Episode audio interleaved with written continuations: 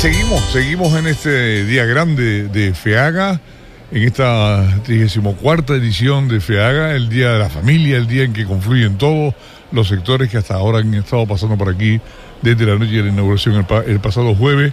Y bueno, pues antes, eh, cuando comentábamos el ronqueo que se va a producir a partir de las 12 del mediodía, un espectáculo, sin duda, no se lo pierdan, aquellos que vengan ahora en carretera para, para, para que lo sepan. Bueno, yo, yo comentaba que en este caso la, la, la, primera experiencia que tuve yo de conocimiento del ronqueo y, la espera de todos los chefs en, alrededor para, para bueno, pues eh, coger un trozo y correr para, y, prepararlo para degustarlo, darlo a degustar a, la gente fue en, en la Villa Teguise, en Saborea, donde tengo el honor de participar eh, en, este caso pues ya unas cuantas ediciones. Y bueno, pues está con nosotros Juan Betancor de Saborea Lanzarote. Eh, bueno, no un atún de 200 y pico kilos, varios atunes son los que allí se someten al ronqueo. Y en este caso, bueno, pues Saborea también está presente aquí.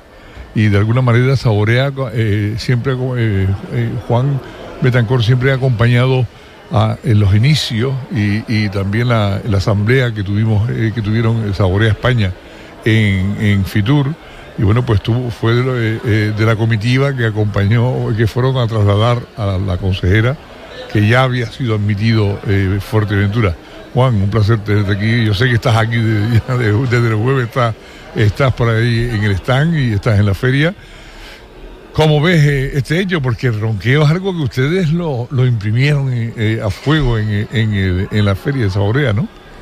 Buenos días, lo primero agradecerte pues, poder participar y contar pues efectivamente que, el Cabildo Lanzarote a través de Saborea y eh, con el consejero de, promoción económica Andrés Estinga pues a la cabeza de esta expedición pues estamos aquí pues tratando de, de poner en valor los productos de la isla de Lanzarote pues a a, nuestra isla vecina, ¿no? que como yo siempre digo, eh, somos los mismos, somos el mismo mercado y, bueno, cuanto más interactuemos, cuanto más nos conozcamos lo que hacemos unos y otros, pues seguramente todos saldremos muy beneficiados.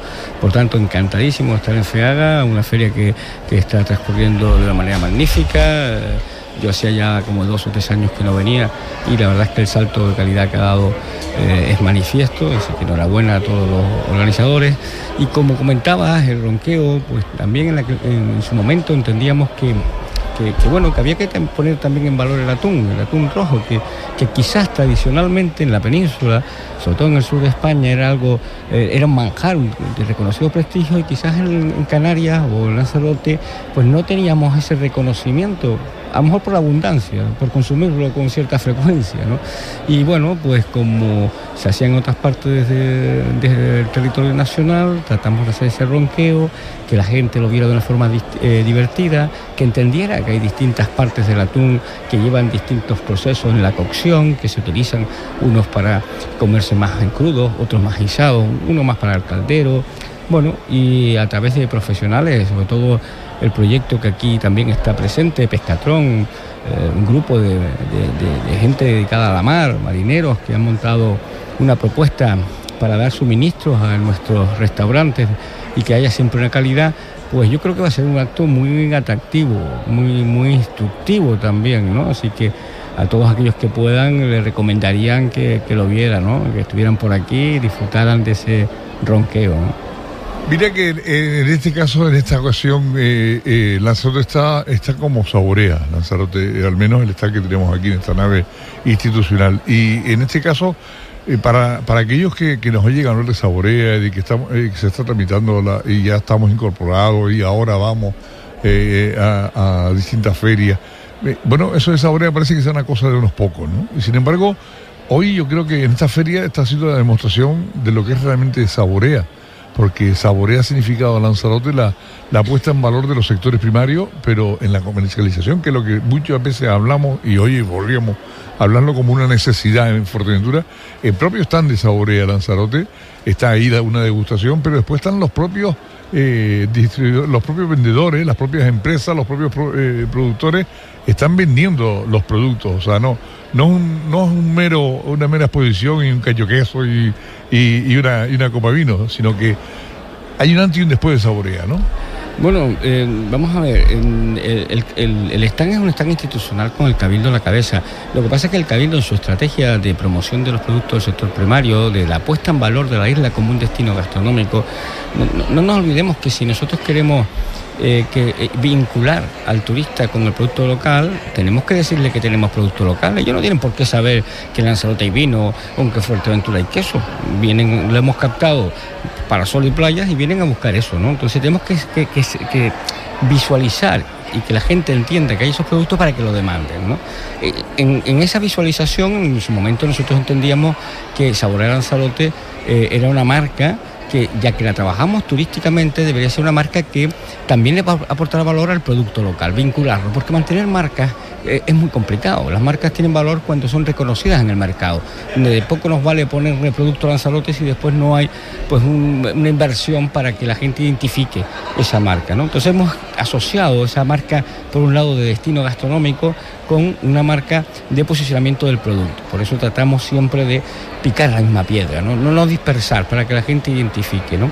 Entonces, me, me planteabas a nivel Canarias, Saborea ya somos cinco islas, ¿no?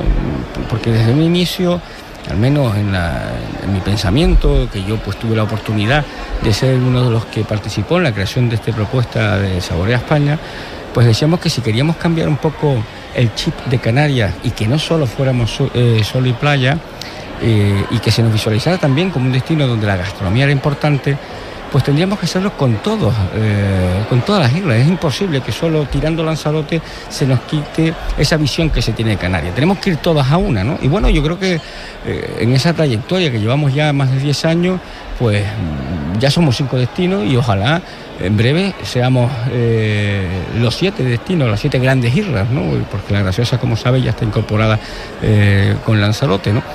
Y a nivel nacional, pues también estamos creciendo, ya somos 23 destinos. Por tanto, Canarias, dentro de Saborea España, tiene una presencia importante. De 23 destinos, 5 son de Canarias. Por tanto, yo espero y deseo que sigamos sumándonos y que sigamos trabajando de forma conjunta en este proyecto de puesta en valor del sector primario, con lo que ello conlleva, de mantenimiento de paisaje, pero también una puesta de valor para hacer más competitivo a, Canarias desde el ámbito turístico, ¿no? dándole un contenido. Sí, no, aparte de que, bueno, se, se nota, se, nota la diferencia. Eh, la, oferta gastronómica que tiene mismo Lanzarote eh, eh, tras Saborea es bestial, es inmensa. Es tan variopinta que, que, recorre toda la isla. Ya Saborea no es un hecho que se celebra en allá por noviembre en la Villa de Guisa. Saborea todo el año y en cada rincón de la isla se van celebrando eventos de Saborea, bueno, que, que va poniendo en valor, lógicamente, pues no solamente al restaurador, sino eh, kilómetro cero, al pescador, ya se ha, conocido la, la santa, bueno, eh, son tantos los productos que se le ha puesto en valor y se le ha dado categoría eh, al pescador, al agricultor, al ganadero, y bueno, pues en este caso solamente lo que hace es mostrarlo y, que todo, y compartirlo para que todo el mundo, acercarlo a todo el mundo.